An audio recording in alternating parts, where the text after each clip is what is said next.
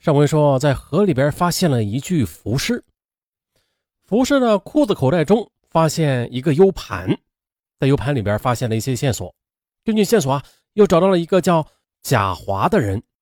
可是啊，这贾华与本起案子没有关系。不过呢，他的汽车被盗了，他住的社区内没有监控，外围排查的线索也中断了。很长时间，这起汽车盗窃案迟迟的没有取得任何进展。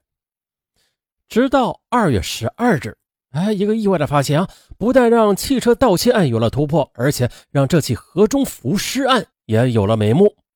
上集就说到这儿。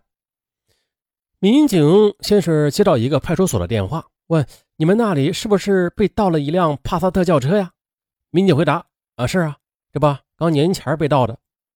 对方又说：“啊，车呀就在这里停着呢，找到车了。”民警赶去一看，这辆帕萨特轿车就停在了村子里的一条便道路上。只见车轮陷入了路旁的沟内，车辆外观有明显的刮蹭痕迹，还有的两个车前轮已经爆死，变速箱也被撞烂了，啊，整个车被刮的是破烂不堪。从现场来看，这里应该是发生过一起交通事故的。那如果不是两车碰撞，那就是司机驾驶不慎，最终导致汽车瘫痪在这儿，没有办法被车上的人给遗弃了。而让侦查员更感兴趣的是啊，是汽车的内部。民警发现了车内的物品比较凌乱，在后座的座椅上放着一件皮衣、一个枕头，在座椅下的脚垫上还散落着几枚烟头。接着，警方对这些物品进行了 DNA 检测。经过确认，这些东西都不是原车主贾华的物品。那显而易见的，这些应该就是嫌疑人留下的了。除了这几样多出来的物品，车主贾华又向警方反映了，说车上的一些并不贵重的私人物品被人拿走了。而贾华丢失的物品也包括了这枚刚刚的在死者身上找到的 U 盘。越来越多的疑问与矛盾纠结在一起。如果 U 盘是随着贾华的车辆一起丢失的，那么死者会不会就是偷车的两名嫌犯之一呢？他为什么从车上拔下了这枚 U 盘？他的死与这起盗窃案有没有关系？也就是说，这死者他是不是偷车贼呀？在贾华车上提取到的物品，全部的都是做了 DNA 检测的，数据显示。这些生物检材的 DNA 与死者的 DNA 完全吻合。那虽然暂时无法确定死者是否就是偷车贼，但是这辆车在失去主人控制的时候，死者曾经接触过这辆车。DNA 的结果出来之后，警方取得了一步突破性的进展，啊，对众多失踪人员的家属进行 DNA 比对。比对后，技术人员确定了死者与一名叫做。易中敬的男子具有血缘关系。不久前，这个名叫易中敬的男子，他曾经向警方报案称啊，他的两个儿子失踪了。两兄弟在二月十二日外出，就是警方发现帕萨特轿车的那一天，直到三月十号也再没有回来过。在警方眼里，三月十日是个特殊的日子，因为在这一天里，他们在河中发现了这个纹眉的男子。那。这个时间点的背后是否有一些奇妙的因缘巧合呢？此前呢，在对尸源的排查中，警方曾经让易中敬对尸体的照片进行过辨认的，可是易中敬很坚决的说这不是自己的儿子，并且易中敬的老婆也说这不是自己的儿子。那虽然这尸体面部无法辨认吧，可是，在尸检报告中啊，对这个纹眉。他这个罕见的特征，易中敬一口咬定了这照片里的死者绝对不是自己的儿子。易中敬说：“寻尸报告上写的是一米七一的身高，我的儿子一个没有一米七一，另一个却不止一米七一。”奇怪，警方的疑惑也是一直持续到了 DNA 的数据出现。DNA 的比对结果啊显示了，死者的确就是易中敬的儿子。啊！然而，面对这一科学认定，易中敬他仍然是矢口否认。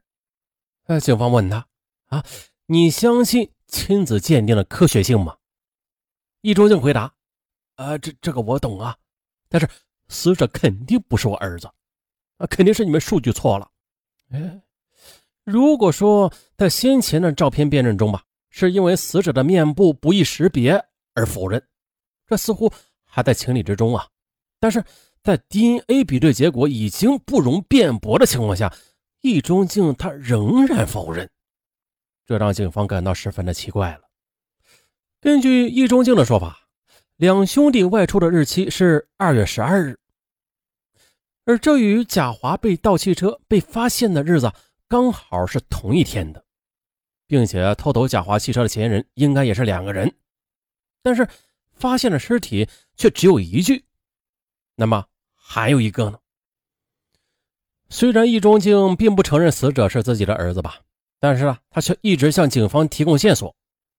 根据他的回忆，二月十二日，也就是两个儿子失踪前的当天晚上的，大儿子曾经用手机与人通过电话，在电话里，大儿子对对方说：“呀，于哥，你准备好了没有？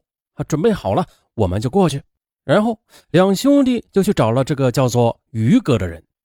打完电话后，大儿子起身进屋，拿了一件外套，并且告诉父亲说：“这衣服是从朋友那儿借来的，我们出门呢去还衣服。”还完衣服就回来，然而整整一夜，这两兄弟却始终未归。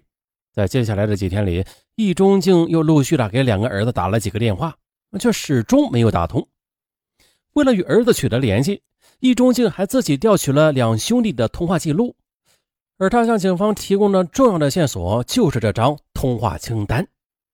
为了寻找失踪的儿子，易中庆自己对通话清单里进行了标注。认为从哪些人可能找到儿子的下落？易中庆还跟警方说啊，与大儿子通话的人名字叫于安友。那这个人是谁呀？为何两兄弟在与他通完电话之后就失踪了呢？这个人他是否知道两兄弟的下落呀？易中敬又跟警方说，他与于安友在很久之前就认识，并且呢，在生意上有过一些往来。他调取了儿子的通话清单之后啊，易中敬还曾经给于安友的手机打过电话，询问儿子的下落。可是呢，当时接电话的人却称自己并不是于安友啊，更不认识他的两个儿子。可是易中敬和于安友认识多年了，他能听出对方的声音就是于安友。这于安友他为什么要刻意隐瞒自己的身份呢？又为何要否认自己与两兄弟的关系呢？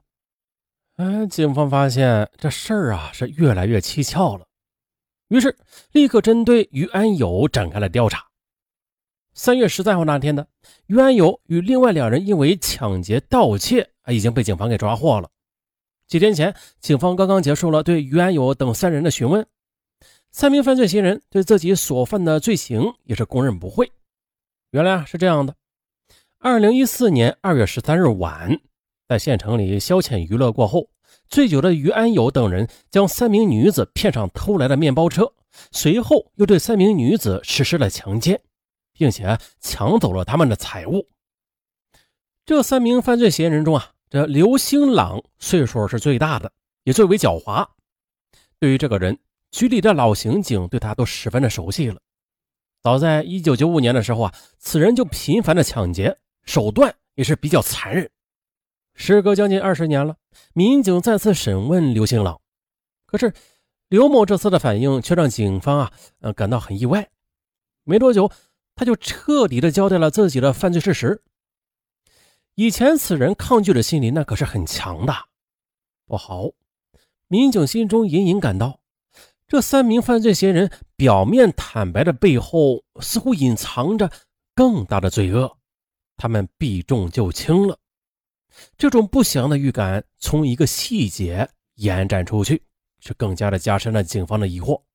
因为审讯中啊，唯一有一点端倪的就是刘兴朗，他曾经提到过，当时他们几个人一起去县城的时候是五个人。然而随后呢这名嫌疑人立刻的就改口，称他记错了。他改口称啊，当晚作案的其实只有他们三个。嘿嘿，这五个人和三个人的差距。这可不是一星半点啊！那究竟有没有另外两个人呢？民警分析了，应该还有其他同案犯的。啊，为什么就讲了一句之后就改口不提了呀？五个人做的案，为什么他们三个人兜着呀？哎，难道他们就这么义气吗？还不可能的。可是警方们又缺乏足够的证据。哎，不过呢，另外一个疑点始终是没有消除的，就是易中敬的两个儿子在与于安友联系之后就失踪了。显然呢，于安友与这起失踪案有着莫大的关联，而最大的可能就是这种情况：于安友和两个兄弟一起做了某件事情，然后这两个兄弟才失踪的。此时，支离破碎的片段在侦查员的心里交织，他们形成了一个比较一致的推断，就是呢，这三名犯罪嫌疑人一直在极力的回避着另外两名同案犯，极有可能就是易中敬。失踪的两个儿子，警方决定了对三名犯罪嫌疑人进行试探。民警就把两兄弟的身份证信息啊以及照片直接的拿到监狱里给于安友等三人看。三人看了照片上的人都说根本就不认识。可是根据警方掌握的线索啊，这于安友与易中敬的两个儿子是认识的。他们矢口否认，也恰恰的就认证了警方先前的怀疑。于安友肯定是在撒谎的。接着，在警方一次又一次的质问之下，三名犯罪嫌疑人中最年轻的陈光强，他终于是崩溃了。慢慢道来，他们三个人杀了人。这突破口一旦打开了，啊，线索也就源源而来。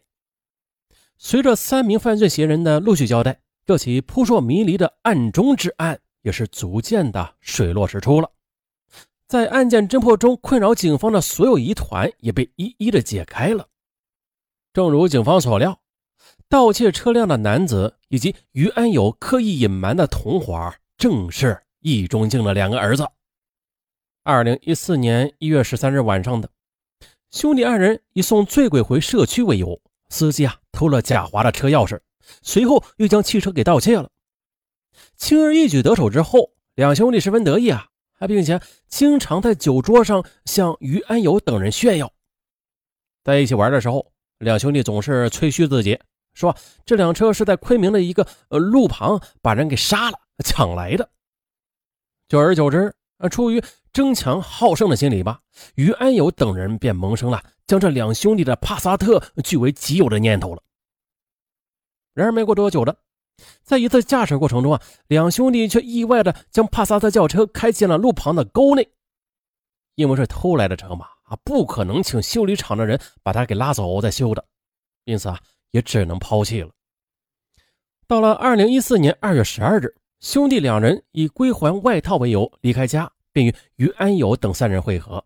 第二天晚上，酒足饭饱之后呢，五人又一起将三名女子诱骗到车上，并且实施了犯罪。回去之后，刘兴郎等人便向兄弟俩询问帕萨特的去向。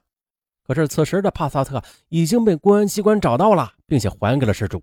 啊，兄弟俩根本就不可能再找到帕萨特了。然而呢，刘兴郎等人却认为这两兄弟是故意在戏弄他们。气急败坏之下的三人便将两兄弟给活活的打死了。他们先将哥哥的尸体埋到了一片松林里。而后，又将弟弟的尸体抛入河中。最后呢，根据嫌疑人的指认，警方终于呢，在这片松林里找到了哥哥的尸体。而直到此刻的啊，面对两个儿子的尸体，易中敬他仍然是在否认。此时，在警方的心中，对这位父亲所有的怀疑已经是全部的烟消云散了。应该来说，在易中敬心里，已经是接受了两个儿子的死亡。